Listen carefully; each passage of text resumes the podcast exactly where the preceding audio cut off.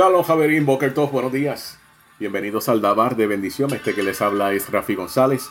Esto es un resumen de la lilla número 5 y la lilla número 6 de la Parashat Vejar en la montaña.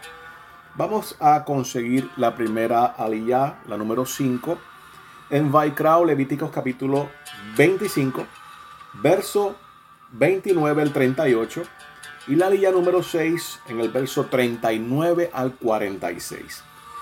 Primeramente en la aliyah número 5 voy a estar leyendo los versos 32 al 33.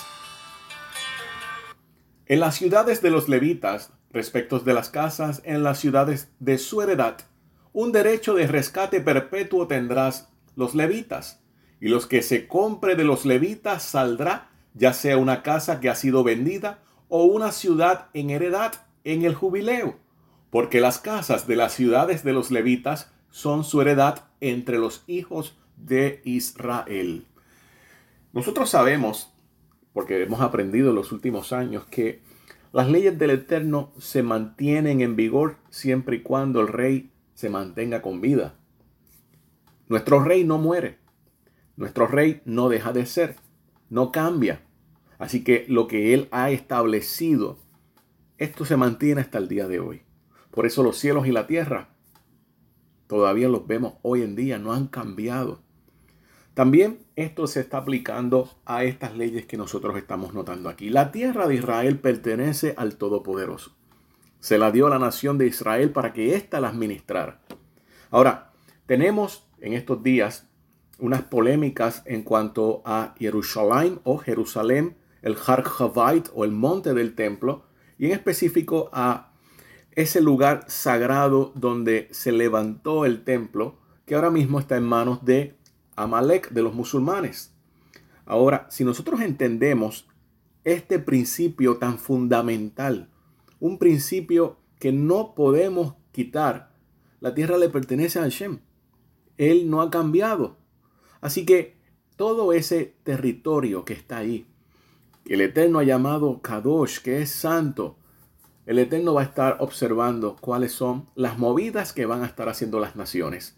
Israel no tiene derecho para negociar nada, ni un centímetro de la tierra santa, porque él no es el dueño, como mencioné. Así que él no tiene el derecho. Cuando veamos que todas estas pedazos de tierra, en específico el Har Havait, entren en una negociación o quizás en una invasión, recuerden hermanos míos que el rey, el dueño de la tierra, se va a levantar y va a utilizar su ejército para pelear en contra de los que han venido a usurpar ese territorio. Y sabemos porque lo hemos visto a través de los tiempos en la bendita Torah, que el ejército del Eterno es la naturaleza. Así que aquí podemos entender un poco más claro qué ha ocurrido en el pasado y qué viene en el futuro, porque todo es cíclico. Bien interesante este verso número 32, donde dice, derecho de rescate perpetuo tendrán los levitas. En hebreo utiliza la palabra Geulat Olam, Geulat se vierte como una redención por siempre.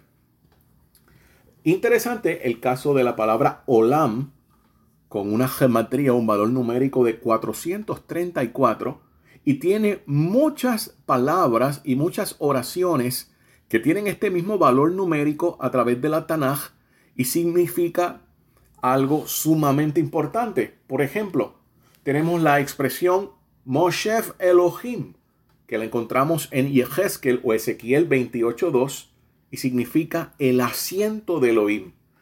La otra frase, Veyeshev Hashem Melech, sí, el Señor se sienta, rey. Teilim el Salmo 29.10. Hamishpat, el juicio de Barim 1.17. La Kodesh, para santificar, Yehezkel 46.20 y Yekodesh, serás santo, Vaikra 27:32. Y Adashimi, él conoce mi nombre, Salmo 91:14. Ahora, la otra palabra que estamos analizando es Olam. Olam. La que acabo de mencionar, y ustedes me disculparán, era la palabra Geulat. Geulat o la redención. Valor numérico 434. La palabra Olam, que tiene una gematría de 146, es la misma gematría de la palabra Salem. Salem viene de Shalem y Shalem viene de Shalom. También tiene que ver con Jerusalén, el primer nombre que tuvo esa ciudad, la ciudad de Shalem, y Shalom, como sabemos que significa paz, entre otras cosas. Pero también el número 146, la palabra Olam, tiene que ver con Panim, que es con la presencia que va delante, con la palabra Melech, que es rey, y con Chazak, con ser fuerte. Cuando nosotros unimos estas dos palabras, Geulat Olam, redención por siempre, vamos a tener un significado bien impactante. Y dice en hebreo, Hashem Melech Shalem, si el Señor conoce mi nombre, Rey fuerte Shalem, o el Rey fuerte de paz.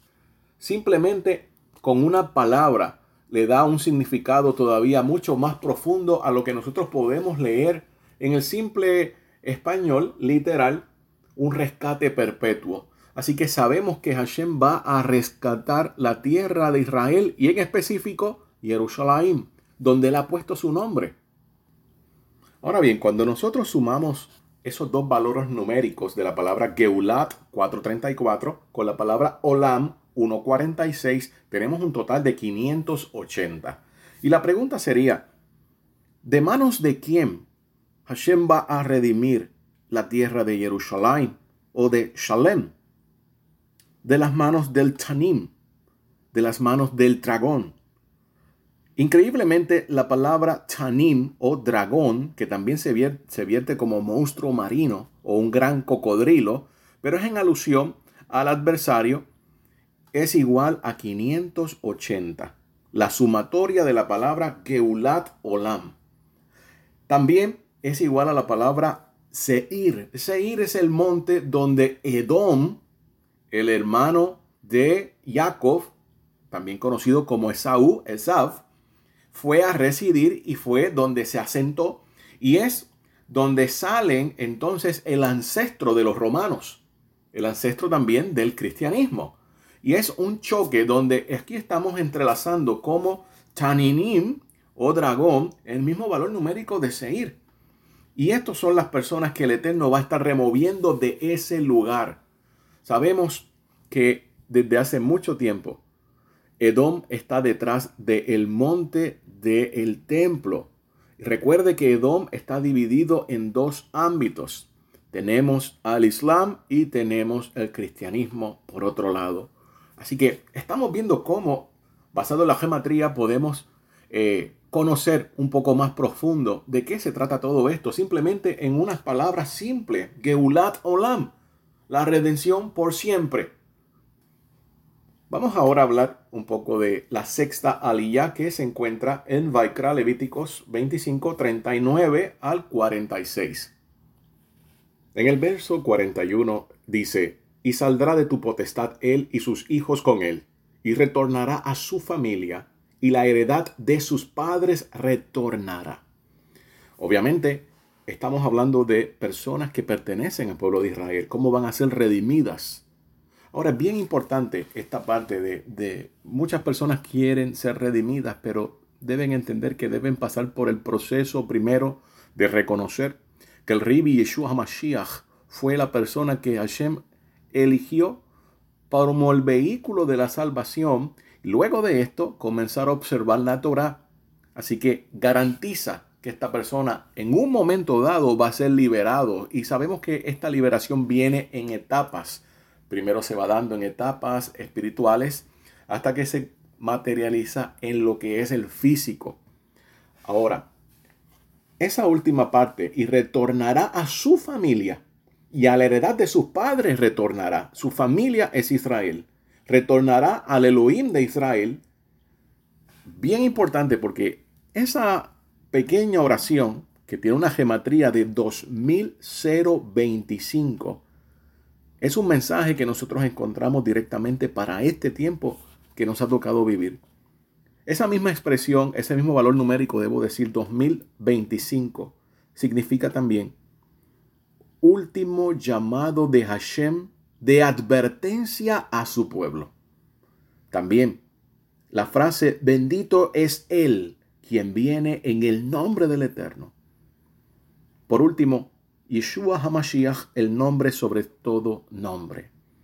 Sabemos que el Ribi Yeshua HaMashiach tiene la autoridad que Hashem le ha delegado. Y por eso, todo lo que forma esa autoridad y ese nombre, específicamente el nombre que carga donde está implícito también el Padre, todo esto trae libertad. Pero tenemos que tener en mente las palabras de nuestro Ribi Yeshua HaMashiach cuando la Besorá de Matillahu o Mateo, específicamente en el capítulo 24, habla sobre el último tiempo que comenzó desde que el Ribi Yeshua hizo su aparición y hasta ahora estamos viendo el final de esta etapa, de esta era, de que él habló de que muchos de los escogidos, entiéndase, Israel, iban a ser engañados. Así que hay que pedirle al Todopoderoso discernimiento y a la luz de la Torah, como le explicó el Ribi Yeshua HaMashiach, analizar, sentir los tiempos que nosotros estamos experimentando. Porque claro está, hay un llamado aquí para poder retornar a su familia, a su casa, con todo lo que nos rodea, entiéndose, nuestros seres queridos. Hay una advertencia.